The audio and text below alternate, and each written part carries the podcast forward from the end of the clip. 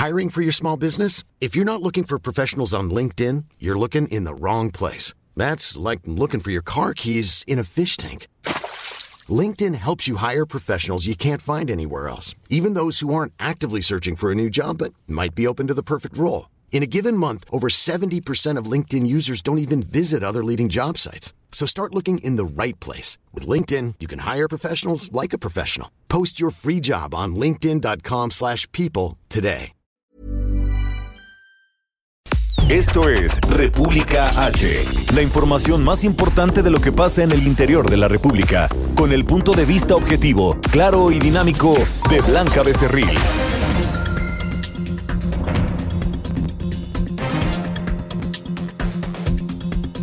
Hola, muy buenas tardes. Son las 12 del día de este jueves, ya 30 de julio de este año 2020. Yo soy Blanca Becerril. Esto es República H. Yo, por supuesto, que lo invito a que se quede conmigo porque en los próximos minutos le voy a dar toda la información más importante generada hasta el momento de lo que ha ocurrido en las últimas horas en el territorio nacional, por supuesto, con el asunto del coronavirus, con la cancelación de las carnitas asadas. Nos diría ayer aquí en este espacio informativo el Bronco, el gobernador de Nuevo León, Jaime Rodríguez Calderón, y también, eh, pues, pues, eh, con asuntos relacionados con el caso Lozoya. Y es que ayer pues se llevó a cabo esta segunda audiencia de manera virtual evidentemente porque el exdirector de Pemex sigue hospitalizado en el sur de la Ciudad de México en un eh, pues eh, hospital allá en esta parte de la Ciudad de, de, México. Y pues en un primer momento se le pues juzgó de manera virtual, evidentemente, por el caso de la eh, empresa chatarra de agronitrogenados, esta que se comprara allá en Pajaritos, Veracruz. Y el día de ayer le tocó el turno al caso de Odebrecht, de esta eh, pues empresa también brasileña que ha dado mucho de qué hablar en los últimos años, sobre todo por los asuntos escandalosos en materia de corrupción que incluso han eh, pues sancionado a gobernadores y también, bueno, gobernadores de otros países, evidentemente, y a presidentes de otros países por este asunto. Y ayer aproximadamente 12 horas duró esta audiencia donde pues el juez resolvió vincular a proceso a Emilio Lozoya por el delito de cohecho, asociación delictuosa y lavado de dinero en el caso de Odebrecht. Tendrá evidentemente prohibido pues salir del país y por supuesto a la Ciudad de México porque tendrá que ir cada 15 días a firmar y le colocaron un brazalete le quitaron su pasaporte también y su visa. Además, eh, pues será vigilado por la Policía Federal Ministerial en el Hospital del Sur de la Ciudad de México, donde en estos momentos se encuentra hospitalizado después de que llegara extraditado de España. También hay información importante porque lamentablemente, eh, pues cayó el Producto Interno Bruto del país y sobre todo eh, le pegó a 25 estados de la República Mexicana.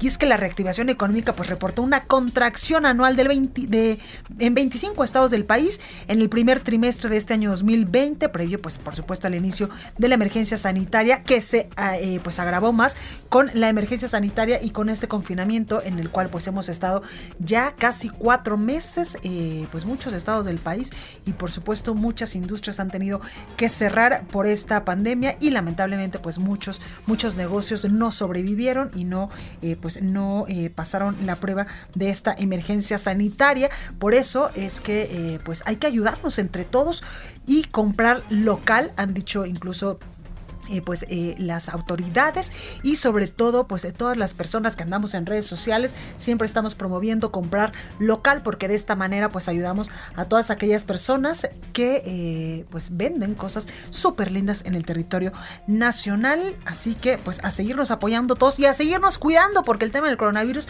pues todavía nos faltan muchísimos meses sobre todo hasta que sea aprobada una vacuna a nivel internacional que pueda llegar a nuestro país. Así que a cuidarnos mucho, a seguir con este cubrebocas que también lo hemos dicho aquí, usted lo ha escuchado, viva voz de las autoridades en materia de salud y del propio presidente, que algunos dicen que no funciona, otros que sí, que es indispensable, pero pues ayer ya entre dimes y diretes, el eh, subsecretario de salud, Hugo López Gatel, pues ya aceptaba que el cubrebocas eh, contribuye y también es un aditamento para pues evitar la propagación y contagiarnos de coronavirus. Hay que seguir con esta sana eh, distancia de un metro y medio, dos metros, si así es posible. Y si también es posible, pues quédese todavía en su casita, porque de esta manera también ayudamos a las personas que no pueden estar en sus hogares y por supuesto que se tiene que lavar, por favor, se lo pido, muchísimas veces las manos con agua y con jabón para que de esta manera pues el virus no lo tenga en las manitas y no se toque tampoco nariz, ojos ni boca, entre muchas otras recomendaciones que ya nos han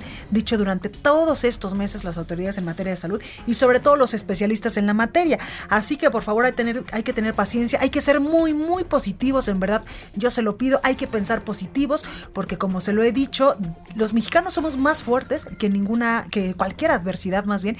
Lo hemos demostrado en temblores, en crisis económicas, con malos gobiernos, con en mil cantidad de cosas y en verdad que esta no va a ser la excepción.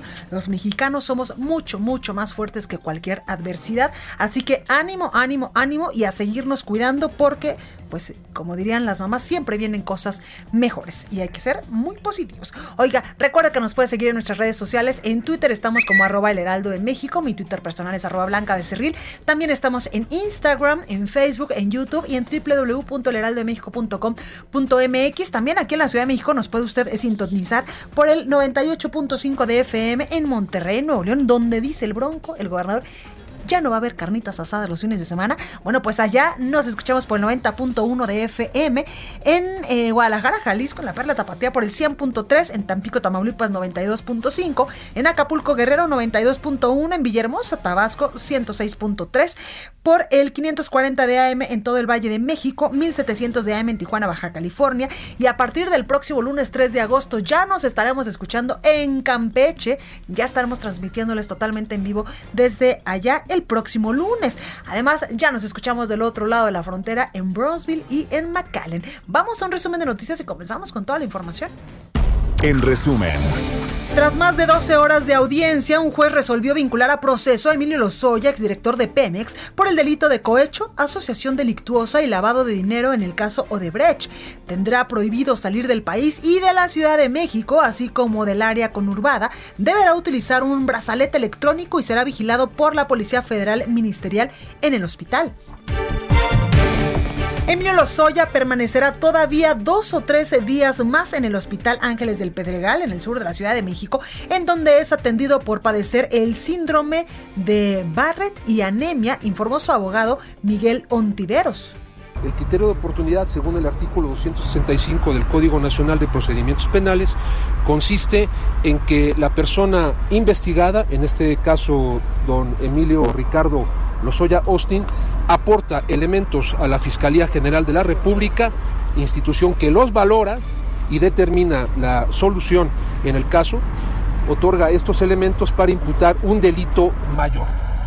Eh, hoy se le vinculó a proceso, y la autoridad judicial eh, en armonía con la postura de la Fiscalía General de la República y nosotros como defensores Alejandro Rojas Pruneda y un servidor nos allanamos a esa posición. Esta mañana, durante la conferencia de prensa matutina, el presidente de México, Andrés Manuel López Obrador, aseguró que Emilio Lozoya va a dar a conocer todos los nombres de quienes recibieron sobornos. Escucha. El señor Lozoya va a dar a conocer los nombres de todos los que recibieron dinero, legisladores, sobre todo de los partidos conservadores. Y eso es muy importante porque hay de dos tipos ¿no? de corruptos. El corrupto cínico y el corrupto hipócrita. Bueno, con cuatro votos en contra y uno a favor, la Suprema Corte de Justicia de la Nación rechazó el proyecto del ministro Juan Luis González Alcántara, Carrancá, que buscaba cambiar el marco legal en Veracruz para despenalizar el aborto. En conferencia de prensa, el secretario de Salud Jorge Alcocer explicó las tres primeras fases a las que se someten las investigaciones clínicas para obtener una vacuna contra el coronavirus. Agregó que México mantiene contacto con dos consorcios de búsqueda de la vacuna, a los cuales se busca apoyar financieramente incluso en los esfuerzos que realizan. Inglaterra ellos ven, tienen su propia vacuna, que señalo yo que es una de las que tiene más probabilidades de llegar no, no, al no primero, pero sí con calidad y con la potencia necesaria. Eh, pero ellos mismos eh, han puesto sus eh, dados o sus aportaciones para otras dos, para una de Holanda y otra de otro país este, europeo. Esto nos muestra que en México tenemos que entrar a, esas, a una de estas, de las dos, que tiene nueve vacunas, o inclusive más, en tanto en lo que he señalado, hay acercamiento con ambas. Y a nivel internacional, el conteo de la Universidad de Johns Hopkins de los Estados Unidos reporta que hoy en todo el mundo ya se superaron los 17 millones de contagios de coronavirus y cuatro días después, esto, cuatro días después de alcanzar apenas los 16 millones, es decir, pues la pandemia va acelerándose.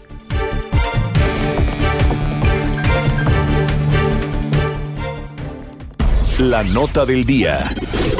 Bueno, continuamos con toda la información y arrancamos con todo. Y es que, eh, pues hoy hay una mala noticia para la economía mexicana y es que durante el segundo trimestre del 2020, la pandemia de coronavirus, por supuesto, causó estragos en la economía mexicana y el Producto Interno Bruto, el PIB de la nación, registró una caída nunca antes vista en la historia reciente.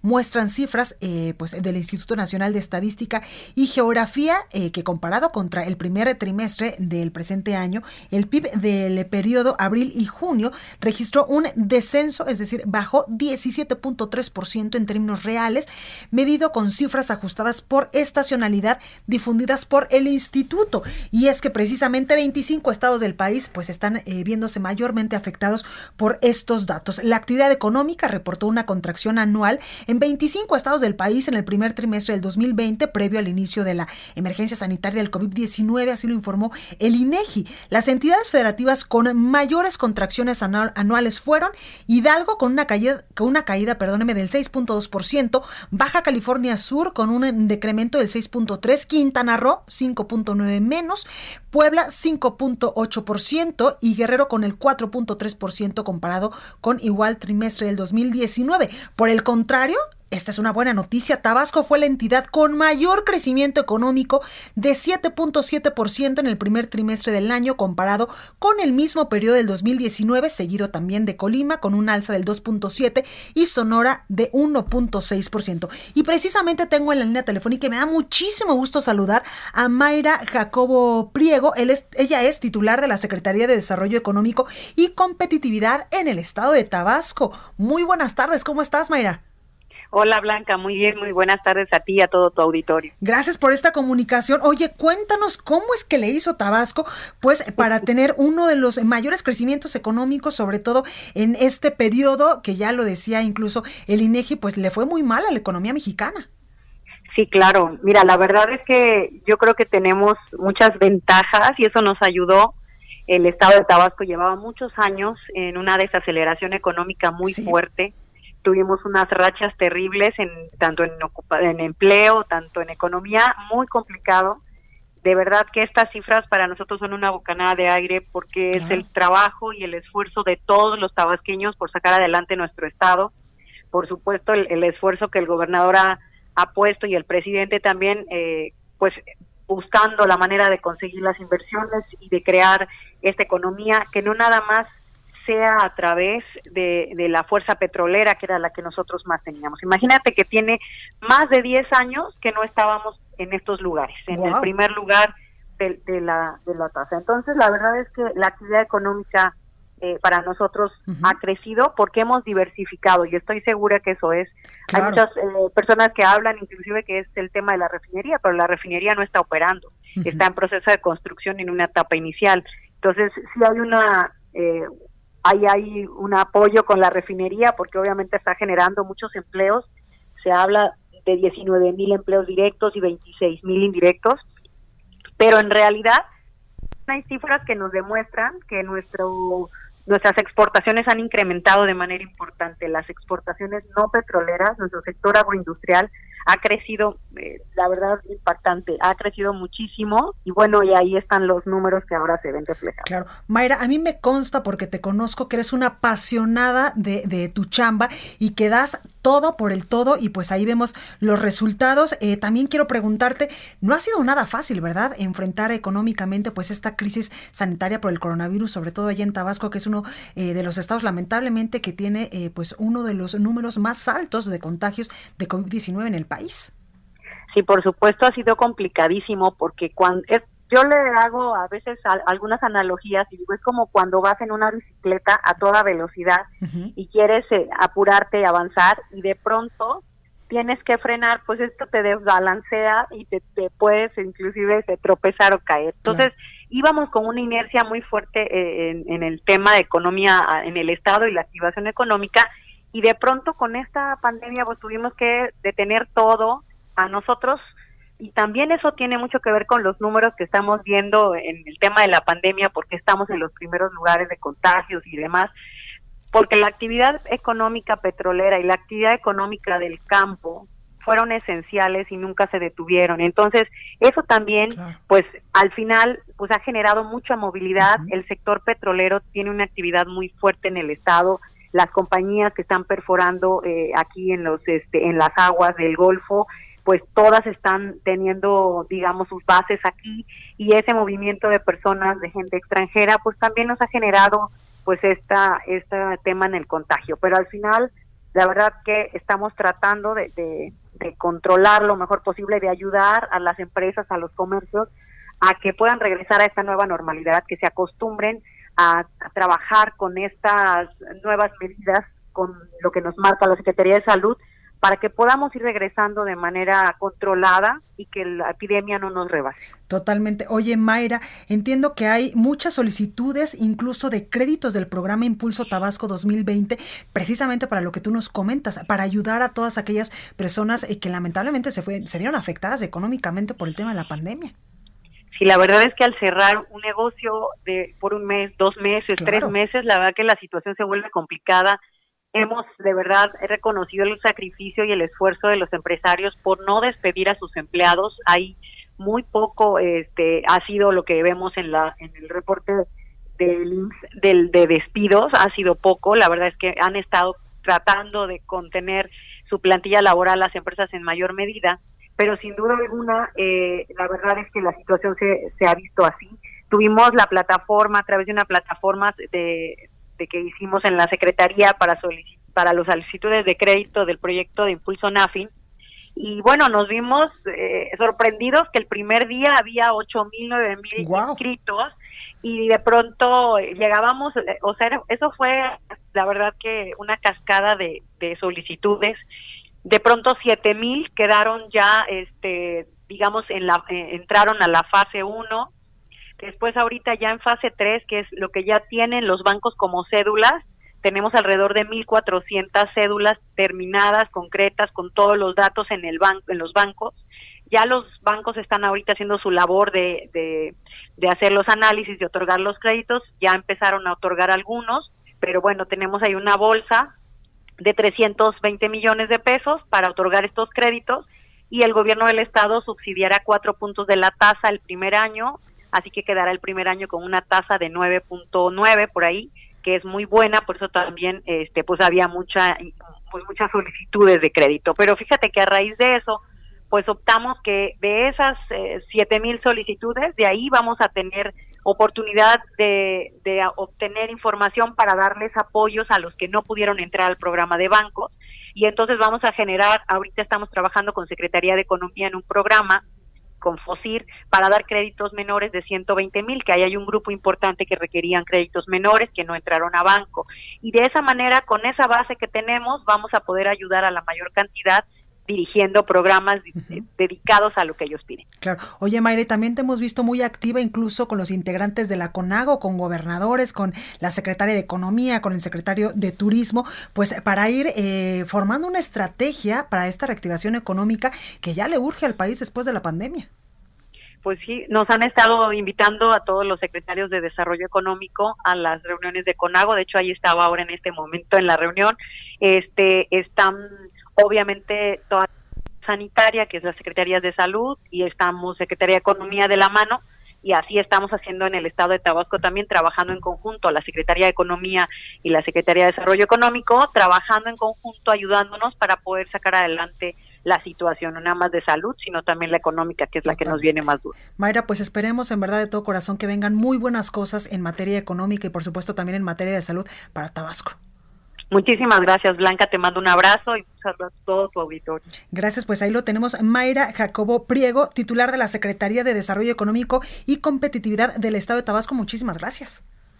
Cuídate mucho. Bueno, pues ahí lo tenemos, eh, todo esto que nos acaba de decir Mayra, de esta estrategia para reactivar la economía eh, tabasqueña, que por supuesto, como muchas otras economías a nivel nacional y a nivel internacional, se han visto seriamente afectadas por el asunto del coronavirus. Bueno, y en su conferencia de prensa, el presidente de México, Andrés Manuel López Obrador, aseguró que ya esperaban pues los datos que dio a conocer el INEGI y también afirmó que las cifras económicas del segundo trimestre de este año 2020 son consecuencia principalmente pues de esta pandemia. Escuche.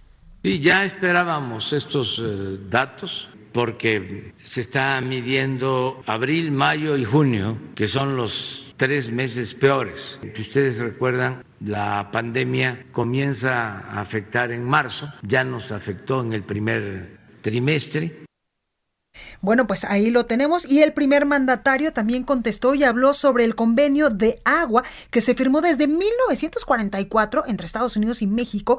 El presidente aseguró que se tiene que entregar agua a los Estados Unidos ya que esta acción permite contar con agua en ambos países, situación que ha molestado. Usted se acuerda que en días pasados incluso pues hemos hablado mucho de esta situación allá en Chihuahua, de las presas y de la gente que se opone pues a que sea entregado este vital líquido a los Estados Unidos. Bueno, pues sobre esto habló, habló el presidente. Escuche.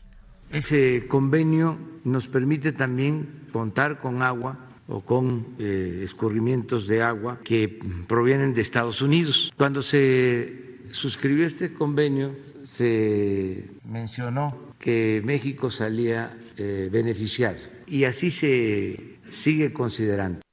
Y precisamente sobre este tema, productores de Chihuahua incendiaron patrullas y otros vehículos oficiales en rechazo a esto que hemos venido escuchando, a la, extracción de empresas para el pago de agua a los Estados Unidos. Federico Guevara, nuestro compañero allá en Chihuahua, nos tiene todos los detalles. Federico, adelante. Pues efectivamente, y esto es como que la crónica de una muerte anunciada, invariablemente todo parece indicar que el agua va a ser entregada.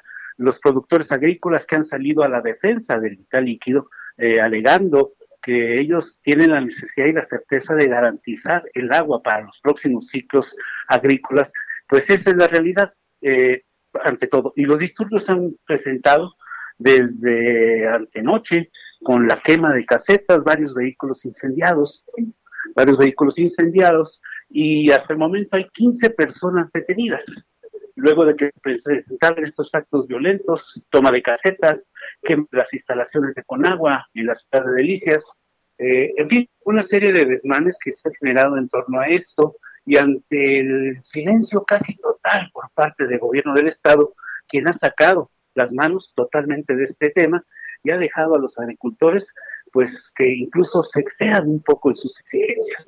Por lo pronto no se descarta que el día de hoy continúan este, este tipo de eventos y pues se queda uno a la espera de qué es lo que sucederá en este impasse, aunque ya hay un veredicto para todos, que es el hecho de que finalmente el agua se va a entregar porque se tiene que entregar. Hasta aquí la información. Totalmente, eh, Federico, y no es un capricho, es un tema eh, que está desde 1944.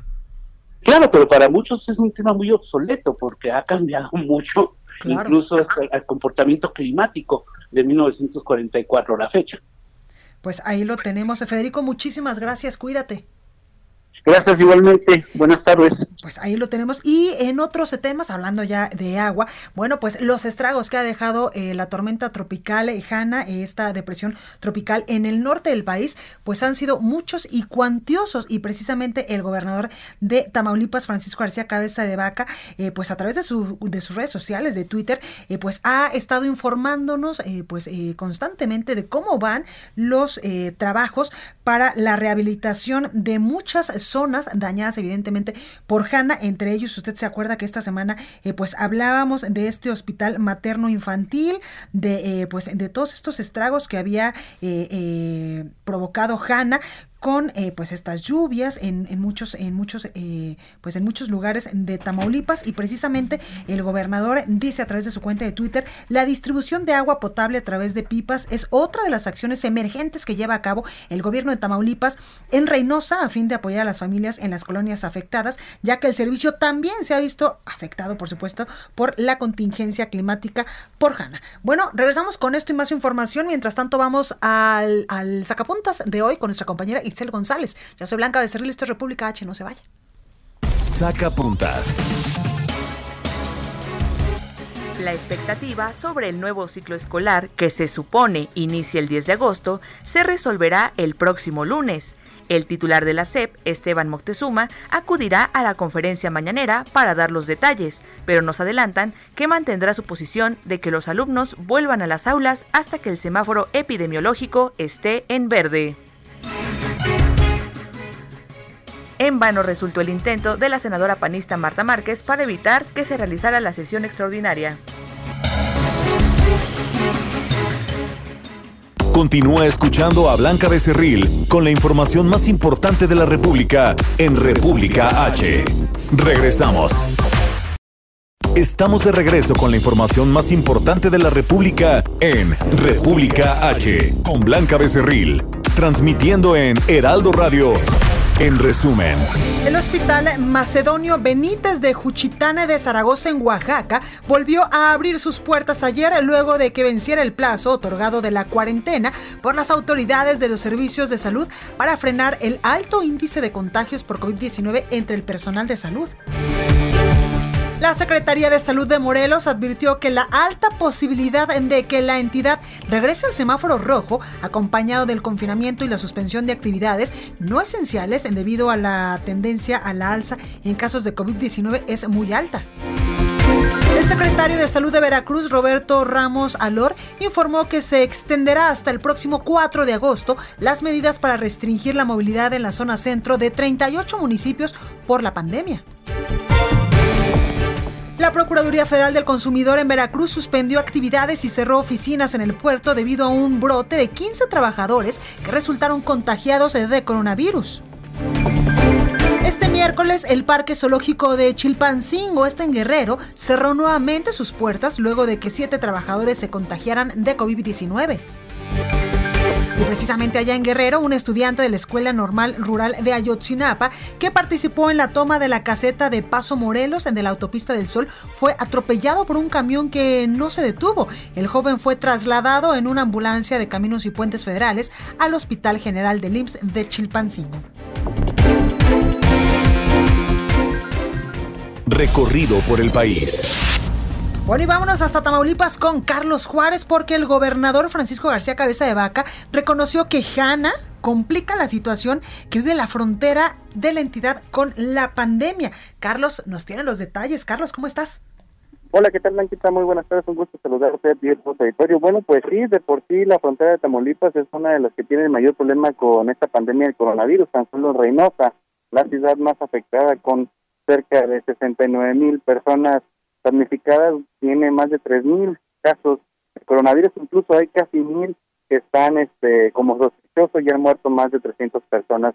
Sin embargo, pues el gobernador reconoció que la situación podría complicarse todavía más debido a las inundaciones y es que muchas personas pues tuvieron que ser sacadas de sus viviendas, algunos en albergues, aunque en estos se instalaron los filtros pertinentes para evitar cualquier situación de hacer mención que en la frontera de Tamaulipeca también ya se decretó la solicitud de emergencia para poder adquirir a los fondos del Fonden y apoyar a los damnificados. Así la situación en, en la frontera, en donde, bueno, pues se reconoce que podría haber problemas por esta situación de las lluvias. Carlos, muchísimas gracias por tu reporte y esperemos que todo esté eh, bien en las próximas horas y que ya no siga lloviendo. Eh, estamos muy pendientes sobre todo de esta situación, a ver si no aumentan los casos de coronavirus allá en la frontera de Tamaulipas. Muchas gracias, Carlos. Cuídate. Muy buenas tardes. Buenas tardes. Y bueno, el presidente Andrés Manuel López Obrador, incluso, eh, pues, eh, ya que hablamos de tormentas tropicales, de cambios climáticos y de todo lo que ha tenido que hacer, pues, protección civil a nivel federal y, por supuesto, protección civil a nivel local en cada estado del país, con estos asuntos de la tormenta de la depresión tropical. Hanna, pues ya que hablamos de este tema, el presidente López Obrador reveló que va a destituir, que ya destituyó más bien a David León del cargo como coordinador nacional de protección civil. David León, pues, fue eh, pues el coordinador de protección civil durante todo esto, estos meses, estos años que va del sexenio del presidente Andrés Manuel López Obrador y en verdad que lo ha hecho muy bien porque es un chavo que le trabaja y que siempre usted lo va a ver en las zonas de desastres por, eh, por asuntos de, desastres naturales, por ejemplo, con, no sé, con un temblor, con el asunto, por ejemplo, ahora de Hanna. Lo hemos visto incluso en el aeropuerto viajando de un lado para otro, pues atendiendo, por supuesto, su encargo de coordinador nacional de protección civil. Bueno, pues ahora se va a convertir en el director de la empresa de distribución de medicamentos, vacunas y equipos médicos, así lo explicó el presidente Andrés Manuel López Obrador. Y hace exactamente unos minutitos a través de sus redes sociales, a través de Twitter, eh, David León eh, acaba de, informar y también pues de dar eh, este agradecimiento a todas las personas que le ayudaron en su labor y dice este tuit, con melancolía dejaré el cargo de coordinador nacional de protección civil. Agradezco de corazón a mis compañeros y al doctor Alfonso Durazo, secretario de Seguridad Pública del Gobierno Federal, gracias a quienes me, me tendieron la mano, gracias a quienes me tendieron la mano durante mi encargo, gracias por supuesto al presidente Andrés Manuel López Obrador por su confianza, seguiré dando todo de mí por servir a nuestro país, por servir a México. Parte de lo que está sucediendo en estos momentos con eh, pues eh, David León, quien hasta el día pues lunes incluso nos contestaba dándonos el reporte puntual de cómo se estaba desarrollando eh, pues esta eh, tormenta, esta depresión tropical Hanna en el norte sobre todo del país y de todas estas acciones que está implementando Protección Civil de la mano de la Guardia Nacional y de otras autoridades en materia de seguridad como la Sedena para la aplicación del plan DN3 sobre todo en las zonas de desastre. Bueno, vámonos hasta Guadalajara en estos momentos con mi compañera Mayeli Mariscal porque el Salto, San Pedro, Tlaquepaque y Tonalá, los más afectados por lluvias en la zona metropolitana de Guadalajara. Mayeli, ¿cómo estás? Hola, ¿qué tal Blanca? Muy buenas tardes, buenas tardes a todo el auditorio. Así es, al menos eh, 200 casas, cerca de 200 casas distribuidas en los municipios del Salto, San Pedro, Tlaquepaque y Tonalá, sufrieron afectaciones, esto debido a las lluvias, en donde, por cierto, en el municipio de El Salto, en San José del Quince, también estuvieron por ahí la Unidad Estatal de Protección Civil y Bomberos auxiliando junto con Conagua a todas las familias que se vieron afectadas. También en todos esos municipios que mencionó, los sistemas DIF están ya eh, pendientes también de las necesidades de los afectados y es que eh, pues sufrieron inundaciones. En algunas casas incluso cerca de un metro subió el agua y sobre todo también en Guadalajara eh, al mediodía de ayer en una vivienda en la colonia penal, La Penal eh, se desplomó justamente el techo. En esa vivienda estaba un hombre de 70 años, el cual se negaba en un principio a recibir atención médica. Sin embargo, bueno, con lesiones de leves a regulares fue trasladado a la Cruz Roja para recibir la atención médica. Comentarte también que, bueno, los municipios han estado recolectando basura que es justamente también otro de los problemas importantes que causa estas inundaciones, en donde pues han encontrado desde llantas hasta colchones y muebles. Lamentablemente eh, también hay que prestar atención en este tema y comentarte en otra información, eh, también en el municipio de Tuxpan, Jalisco, se registró justamente por estas lluvias un derrumbe en uno de los cerros que causó el descarrilamiento de eh, pues un tren eh, la empresa Ferromex que consultamos, es concesionaria de estas vías, refirió que no hay lesionados y se realizaron los trabajos para revisar las vías del tren y obviamente eh, pues también eh, la, ver el daño que habían sufrido los vagones descarrilados. Y pues en otra información que esta surge justo el día de hoy, a un año de la creación de la Policía Metropolitana aquí en, en Guadalajara, pues se da cuenta, se hace una especie de informe en donde se dice que se han reducido hasta el 29.3% los delitos de seguimiento especial de agosto de 2019 a julio de 2020 con respecto al periodo de agosto de 2018 a julio de 2019, así lo afirma el gobernador Enrique Alfaro Ramírez, quien dijo también que el robo de vehículos particulares descendió en 37.7% en un año, el robo a persona bajó casi 20%, el robo a negocios decreció en 30.2%, así como el robo a casa habitación en 28.4%. Pues ahí lo tenemos. Oye, Mayeli, hoy eh, no sé si ya se reunieron o se van a reunir más tarde, pues el gobernador y todo su equipo para eh, delinear. Nos habían eh, dicho que este jueves iban a, a, decidir si sí se activaba este botón de emergencia por el tema del coronavirus o no allá en Jalisco, que nos tendría pues regresando a este confinamiento 14 días más.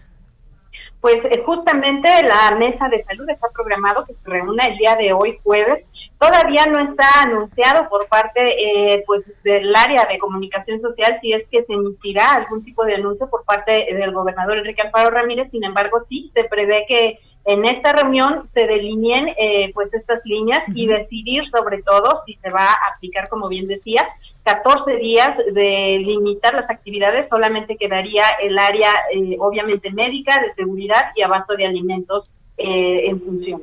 Pues ojalá que no suceda, Mayeli, y que los, los eh, casos confirmados y el número de decesos allá en Jalisco vaya a la baja, porque en verdad que no hay economía que aguante un nuevo, eh, pues un nuevo aislamiento y que cierren pues parte de la actividad económica. Así es, en estos momentos estamos al 30%, cercano al 30% de la ocupación hospitalaria eh, se han estado habilitando también otros espacios. El día de ayer se anunciaba una inversión en el Hospital Civil de Guadalajara, así es que pues también es otro de los indicadores importantes a tomar en cuenta en este pues, sentido. ahí lo tenemos, Mayeli, como siempre, muchas gracias por tu reporte. Hasta luego, buen día. Bye. Y la Secretaría de Salud Federal informó que en México ya suman 45.361 eh, personas que lamentablemente han muerto por el tema del coronavirus. 408.449 casos confirmados y 89.978 sospechosos. Qué barbaridad la cantidad de estas cifras tan exorbitantes que, que, da la Secretaría de Salud en el tema del coronavirus. Por eso, en verdad, cuídese, cuídese, no hay que bajar la guardia porque, eh, pues además, eh, número de personas que se han recuperado, pues todavía no es muy alta. Tenemos en estos momentos 267.147 personas contra los 408.000 449 casos confirmados de coronavirus. Bueno, y en conferencia de prensa, el secretario de Salud, Jorge Alcocer, explicó las tres primeras fases a las que se someten las investigaciones clínicas para obtener una vacuna contra el coronavirus. También agregó que México mantiene contacto con dos consorcios que buscan esta vacuna, a los cuales pues se les podría apoyar financieramente en los esfuerzos que realizan. Escuche ellos ven, tienen su propia vacuna, que señalo yo que es una de las que tiene más probabilidades de llegar, no, no, al no primero, pero sí con calidad y con la potencia necesaria. Eh, pero ellos mismos eh, han puesto sus eh, dados o sus aportaciones para otras dos, para una de Holanda y otra de otro país este, europeo. Esto nos muestra que en México tenemos que entrar a, esas, a una de estas, de las dos, que tiene nueve vacunas o inclusive más, en tanto en lo que he señalado, hay acercamiento con ambas bueno, y esta mañana el presidente López Obrador celebró la aprobación de la Ley General de Adquisiciones en ambas cámaras, en la Cámara de Diputados y en el Senado, que ayer eh, pues eran las 4 de la mañana y continuaban los trabajos legislativos, que aprueba la compra de medicamentos y de vacunas en el extranjero. Por supuesto que también la, Asociación de Farmacéuticos a nivel nacional pues no está muy de acuerdo con estas, con estas nuevas, eh, con esta aprobación de estas nuevas eh, pues eh, modificaciones legales. Aseguró que se quebró el monopolio que existía de empresas que vendían medicinas a precios muy elevados en México. Escuche. Esto eh, significa quebrar el monopolio que existía de empresas que tenían el control en México, vendían a precios elevados los medicamentos de mala calidad bueno, y la jefa de gobierno de la Ciudad de México, eh, pues informó que en la capital del país se ha registrado un leve incremento, un, leve crecimiento en hospitalizaciones por COVID-19 y hay que recordar que en estos momentos, esta semana estamos en el semáforo epidemiológico color naranja con alerta, lo que podría implicar que a lo mejor y la próxima semana, si no bajan eh, pues los hospitalizados, regresemos a color rojo en la capital del país. Escuche. Como en algún momento tuvimos una bajada lenta, hoy tenemos un crecimiento lento y estamos pues en alerta, como lo hemos dicho, de incremento de contagios y personas con gravedad. El análisis. Bueno, y vámonos hasta Los Cabos, Baja California, porque tengo en la línea telefónica y me da mucho gusto saludar a Armida Castro, alcaldesa de Los Cabos. Alcaldesa, ¿cómo está? Buenas tardes. ¿Qué tal? Buenas tardes. Pues aquí con el gusto de poder saludarte hoy, coincidir contigo y tu audiencia para platicarles cómo estamos en el campo. Exactamente. Cuénteme cómo están eh, allá en este paraíso de la República Mexicana con el asunto del coronavirus, alcaldesa, y también pues eh, el uso obligatorio del cubrebocas que ya eh, pues estará vigente allá en Los Cabos. Bien, pues te platico. Estamos al 30% de la movilidad. Esto ha sido un esfuerzo inmenso para tener un control sobre todo en el tema de salud, ya que eh, hemos sido muy claros, es al 30% de la capacidad de las playas, somos el único municipio en Baja California Sur con las playas abiertas, pero pues con un control muy estricto eh, en el tema de el uso de, de cubrebocas, el pasar los filtros, los filtros están eh, resguardados por gente de Guardia Nacional, de SOFEMAT, de Protección Civil, Seguridad Municipal, Estatal, le, personal de COEPRIS, con la intención de poder garantizar que quien vaya a la playa pueda realmente disfrutar se guarde la sana distancia entre las familias. Y pues bueno, la parte que mencionas ahorita hubo la necesidad en una reunión de seguridad en salud municipal, todos los directores de las clínicas COVID y no COVID nos pedían que si como gobierno no podíamos hacer algo más porque la gente de repente pues hacía caso omiso de la recomendación o el exhorto, así que llevamos el tema a Cabildo a través de la Comisión de Seguridad junto con el regidor Israel. Y pues bueno, afortunadamente con la mayoría de votos resolvimos que es obligatorio el uso de cubrebocas en los espacios públicos eh, que ya están abiertos a la ciudadanía. La intención, pues, disminuir el número de contagios, obviamente evitar llegar a, lo que han llegado en otros municipios, en otros estados, eh, a colapsar las instituciones de salud. Ese es el gran reto que tenemos como sociedad y gobierno. Eh, iniciamos también junto con el Consejo Coordinador Empresarial, con la CROC, con el Gobierno del Estado, una entrega masiva en todas las paradas de autobuses, de camiones, estamos entregando cubrebocas y estamos garantizando que lo tengan y que lo porten. El exhorto va acompañado, por supuesto, de que si no lo tienes, te lo podemos dotar, pero garantizar que podemos disminuir con el uso del cubrebocas el número de contagios.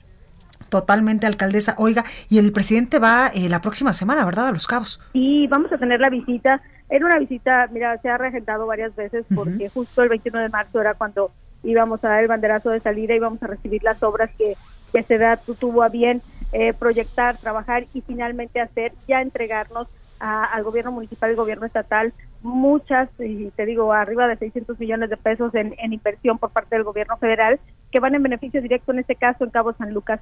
Así que tendremos la visita la semana próxima y con la oportunidad de poderle mostrar cuáles son los avances que tuvimos en el protocolo de la desaladora, que vendrá a solucionar sin duda el gran problema que tenemos en demanda de agua, no a corto plazo, es un proyecto que eh, es una desaladora que nos va a solucionar mucho, pero para que no se encuentre la sociedad de los cabos en cinco años o en diez como nos encontramos ahora. Así que, pues, alistándonos, alistando los proyectos, preparándonos para eh, hacer lo que a mí me toca, que es agradecer y hacer las gestiones necesarias para continuar llevando beneficios a los ciudadanos de los estados. Claro. Oiga, alcaldesa, el tema de la reactivación económica y sobre todo de la reactivación en el sector turístico, ¿cómo vaya en Los Cabos?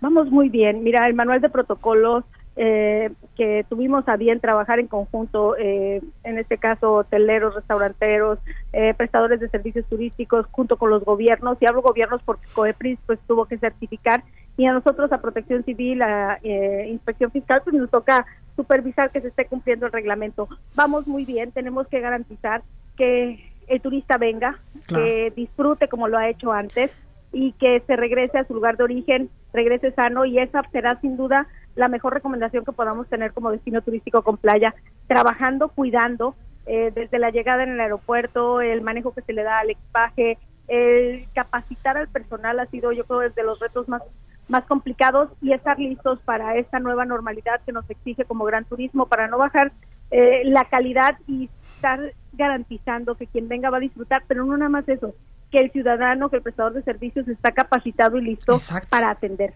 Porque además tienes de los hoteles alcaldesa más increíbles que tiene la República Mexicana, que incluso eh, pues atraen a turismo de todo el mundo y qué te digo de pues eh, de las personas en Estados Unidos que se cruzan nada más para maravillarse de los cabos. Yo suelo decir que vivimos entre los dos mares más, más diferentes, ¿no? Tenemos un Pacífico que su nombre es Pacífico, pero es un mar bravo, es un mar fuerte, y tenemos el mar de Cortés, tenemos los oasis más grandes de las tres Californias, tenemos la historia, tenemos origen y sabes, es un municipio tan extraordinario porque todos venimos aquí de todas partes.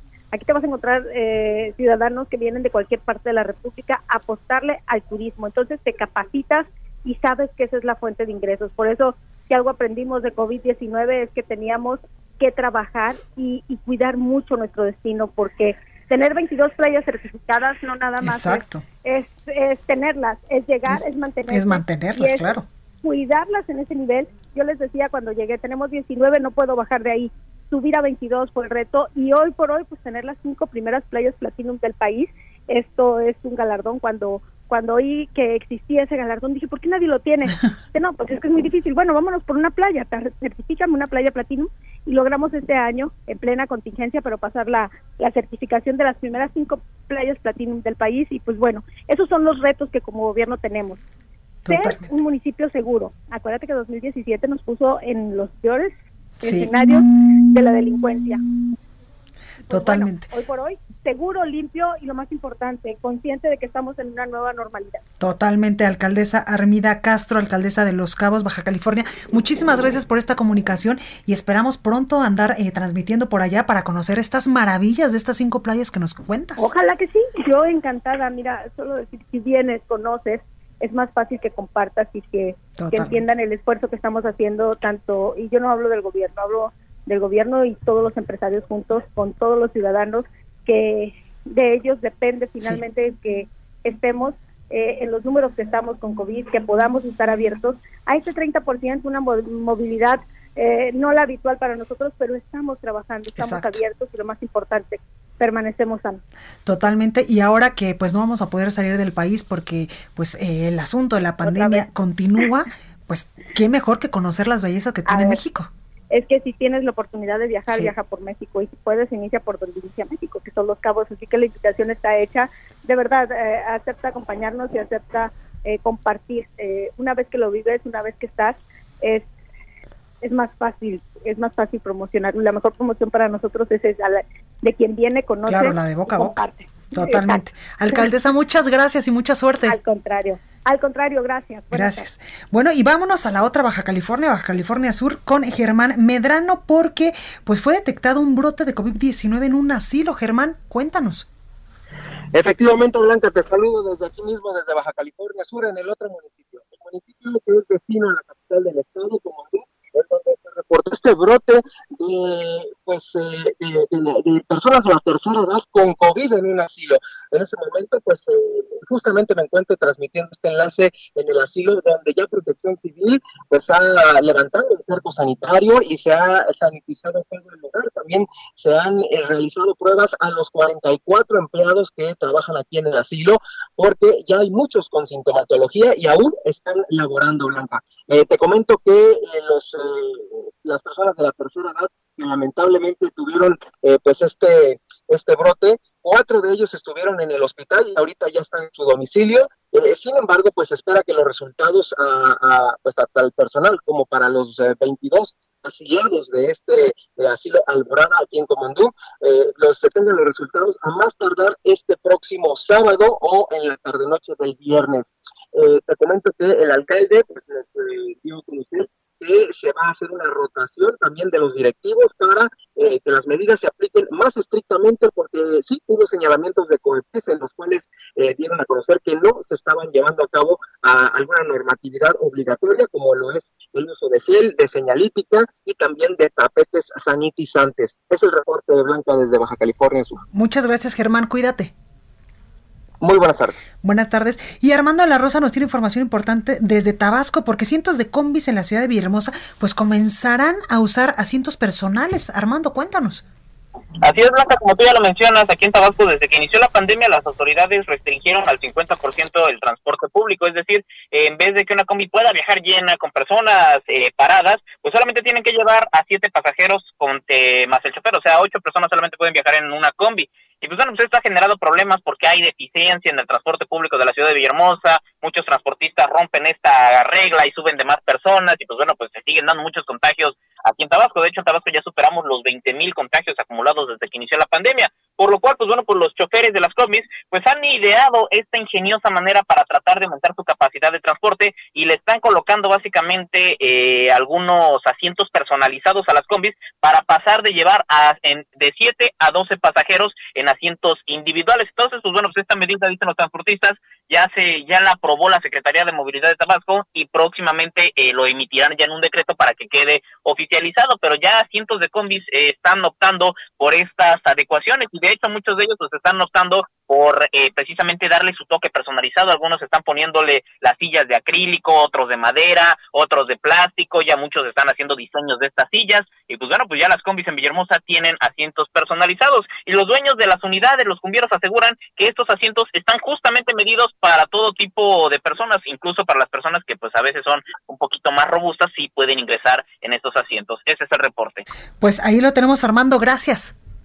Gracias, seguimos al pendiente con la información. Por supuesto. Bueno, pues hasta aquí este espacio informativo. Yo soy Blanca Becerril, esto fue República H. Yo lo espero aquí el día de mañana en punto de las 12 del día. Por favor, de corazón, cuídese mucho y recuerde que a partir del próximo lunes 3 de agosto ya estaremos transmitiendo, ya nos podrá usted escuchar desde eh, Campeche, donde pues una servidora y mi equipo que todos los días hace posible este espacio, estaremos transmitiendo totalmente en vivo desde Ciudad del Carmen, Campeche. Allá los espero y por favor, de corazón, cuídese mucho y yo lo espero mañana aquí en punto a las 12.